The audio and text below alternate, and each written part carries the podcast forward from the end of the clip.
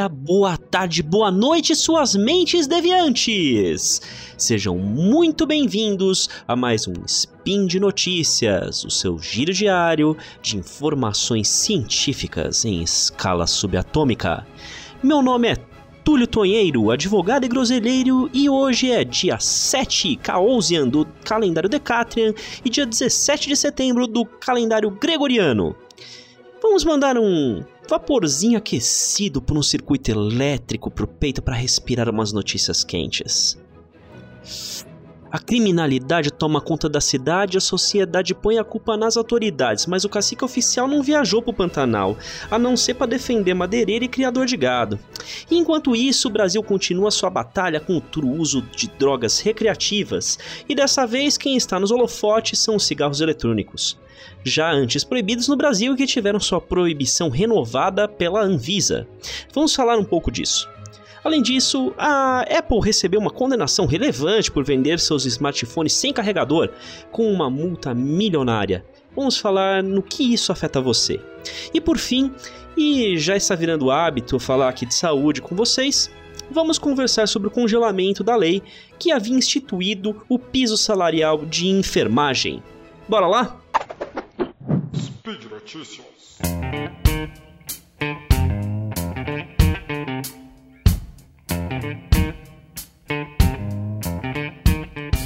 Parece novidade, mas não é. Cigarros eletrônicos existem ao menos como um conceito desde 1963, quando um aparelho foi patenteado nos Estados Unidos da América. Na época, a ideia não foi para frente por falta de tecnologia viável. Mas 40 anos depois, na China, um farmacêutico chamado Honglik recriou a ideia como uma forma de criar uma alternativa para se livrar do vício do cigarro. A partir daí, com milhares de outras empresas imitando o conceito trazido por Honglik, o cigarro eletrônico hoje é comum e pode ser encontrado adquirido na internet em qualquer tabacaria no país. Apesar disso, Saiba, ele não é permitido no Brasil, mas vamos primeiro entender o produto em si. O cigarro eletrônico tem, por seus apoiadores, uma narrativa muito atraente. Funcionamento padrão desse tipo de dispositivo envolve uma bateria, um compartimento para armazenar o fluido que será formado, com ou sem nicotina, uma pequena resistência elétrica que aquece o fluido, formando vapor e sai por uma ponteira para ser inalado.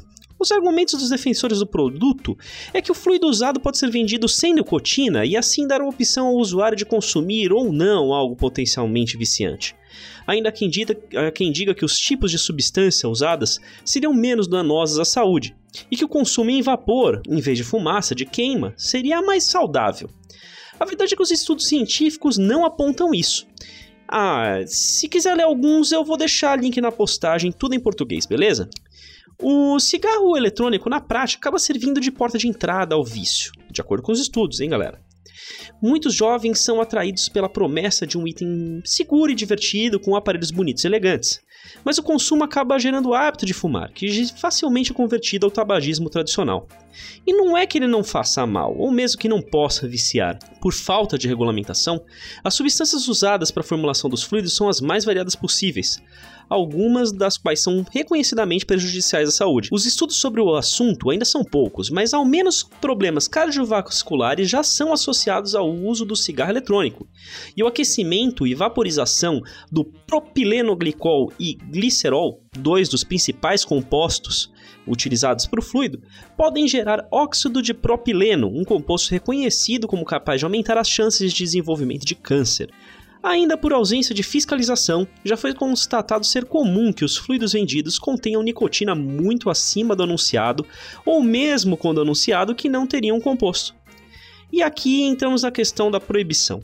A legislação brasileira não possui dentro das leis, como o Código Penal ou a lei que institui o Sistema Nacional de Políticas Públicas sobre Drogas, a lei número 11.343 de 2006, uma definição de quais são as drogas ilícitas. Essa tarefa ela foi passada para a Anvisa, sendo, uma, sendo a agência o órgão federal responsável e autorizado para análise de todo tipo de substância passível de monitoramento ou proibição no Brasil. Tudo isso com base nos argumentos da Lei nº 9782 de 1999. Com tais argumentos e após análise da situação, a Anvisa editou uma resolução de diretoria colegiada, de número 46 de 2009, na qual foi proibida a comercialização de todo e qualquer tipo de cigarro eletrônico ou dispositivo similar, incluindo acessórios e refis de fluido. Na mesma norma, a Anvisa cogitou a possibilidade de permitir o pedido de registro de comercialização, desde que apresentados estudos científicos e provas de finalidade e riscos. Na prática, isso não aconteceu até hoje.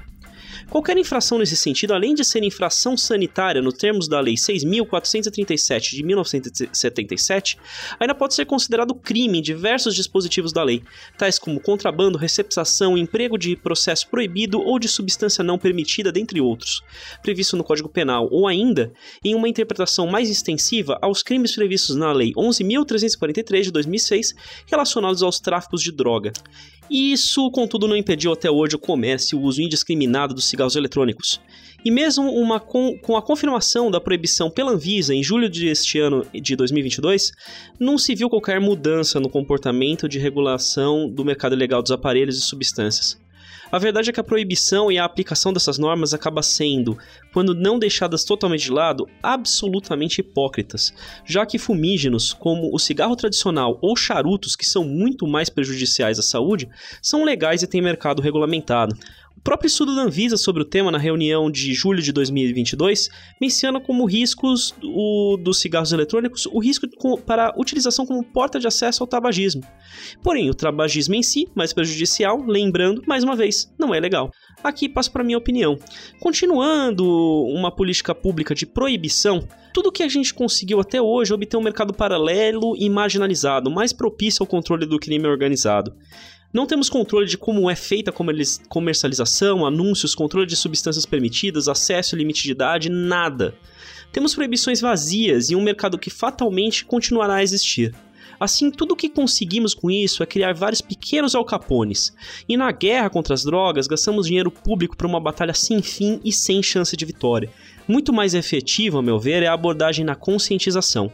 Mesmo com o uso não proibido, dar condições às pessoas para conhecer os perigos das substâncias, bem como atendimento a dependentes, encarando o vício como doença e sem estigma social, são campanhas que já tiveram bons resultados em outras substâncias em diversos países do mundo. É reconhecer o problema, reconhecer o perigo e trabalhar pela solução em vez de só brigar pela proibição. Mas enfim, é assim que a banda toca. E seguindo em frente. A Apple sofreu recentemente uma condenação no Brasil que repercutiu na imprensa mundial.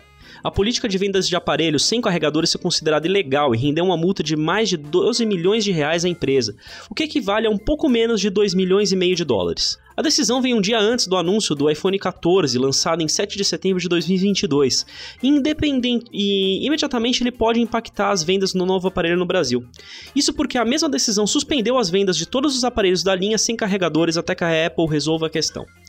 Embora a Apple tenha conseguido manter as vendas dos smartphones sem carregadores desde 2020, os argumentos que levaram à decisão administrativa do Departamento de Proteção de Defesa do Consumidor no Ministério da Justiça são bastante fortes. O que a decisão apurou é meio que óbvio. Um smartphone é tão útil quanto a duração da sua bateria, e uma vez descarregada, precisa ter meios para ser novamente carregada. Nesse sentido, um produto fornecido sem um carregador é um produto incompleto e, sendo um bem durável, é exigido pelo decreto número 2181 de 1997, que organiza o Sistema Nacional de Defesa do Consumidor, em seu artigo 12, inciso 9, a linha D, que um produto pode ser considerado inadequado quando não se apresente para o fim que se destina, que é o uso contínuo e diário. O mesmo conceito é previsto no artigo 18, parágrafo 6, inciso 3 do Código de Defesa do Consumidor, a Lei nº 8078 de 1990. Ainda foi constatado que na prática o que ocorreria numa venda casada, Vindo sem um carregador, a Apple forçava o consumidor a adquirir em separado, junto do iPhone, um carregador à parte, realizando duas vendas. O argumento de suposta proteção ambiental por redução da emissão de carbono não convenceu principalmente porque a Apple não deixou de fabricar e vender carregadores e baterias. A decisão brasileira vem na liderança de diversos países que também estão questionando a posição da empresa. É claro que a multa é bastante pequena considerando os lucros da Apple, que só no segundo trimestre deste ano de 2022 anunciou lucro líquido de mais de 25 bilhões de dólares. Mas é, independente disso, uma multa bastante expressiva, interessante como meio educativo. É importante dizer que essa decisão não garante qualquer direito individual aos consumidores e também não vincula entendimento em decisões judiciais futuras, mas é com certeza um precedente forte e que não poderá ser ignorado. Se você, como consumidor, comprou um iPhone nos últimos anos e quer entrar na justiça para pedir seu direito a receber um carregador ou reaver o que pagou por um, terá que entrar com uma ação judicial na justiça mesmo. Para isso, o, como o valor é baixo, você pode fazer isso sozinho, indo a um dos vários juizados especiais cíveis, os antigamente conhecidos como pequenas causas, onde poderá pedir atendimento para o seu processo sem precisar de advogado, é, sendo que seu pedido precisa ser limitado até 20 salários mínimos, beleza? E vamos para a última de hoje. E por fim, é com surpresa que eu venho aqui falar com vocês do impasse gerado em torno da implantação ou não do piso salarial para enfermagem no Brasil. Para quem não está sabendo, recentemente foi votada e aprovada a Lei número 14.434 de 2022, que definiu valores mínimos para remuneração de enfermagem e de outros cargos relacionados ao, ao atendimento à saúde ela veio valorizar os profissionais que sofriam de baixas remunerações, baseadas apenas no mínimo nacional, desvalorizando todo o risco e esforço da categoria frente inclusive aos custos da formação.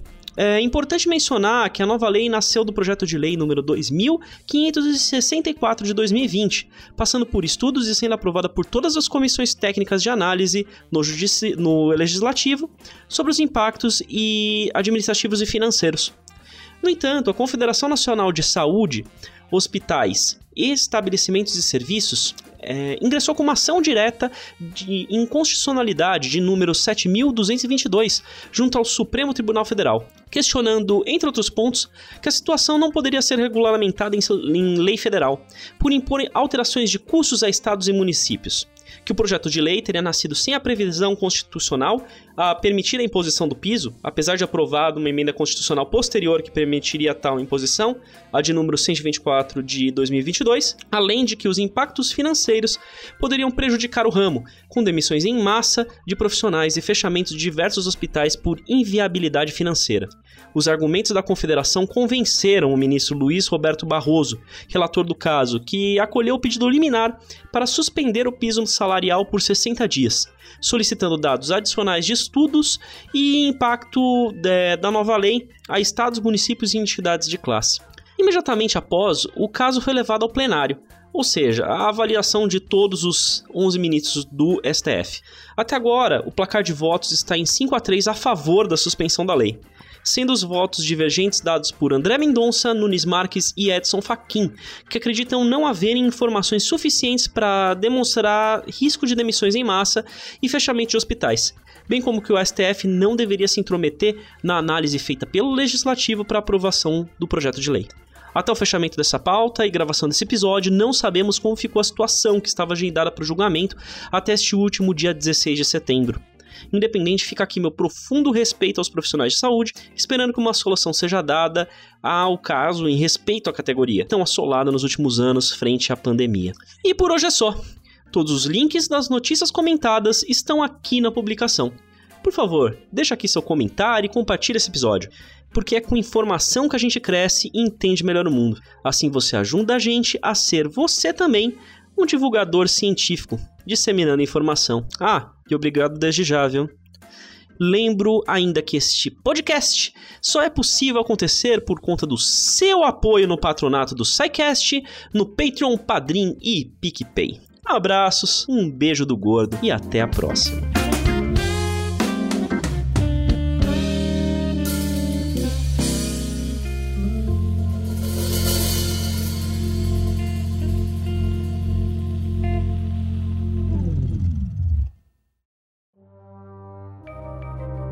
Este programa foi produzido por Mentes Deviantes. deviante.com.br.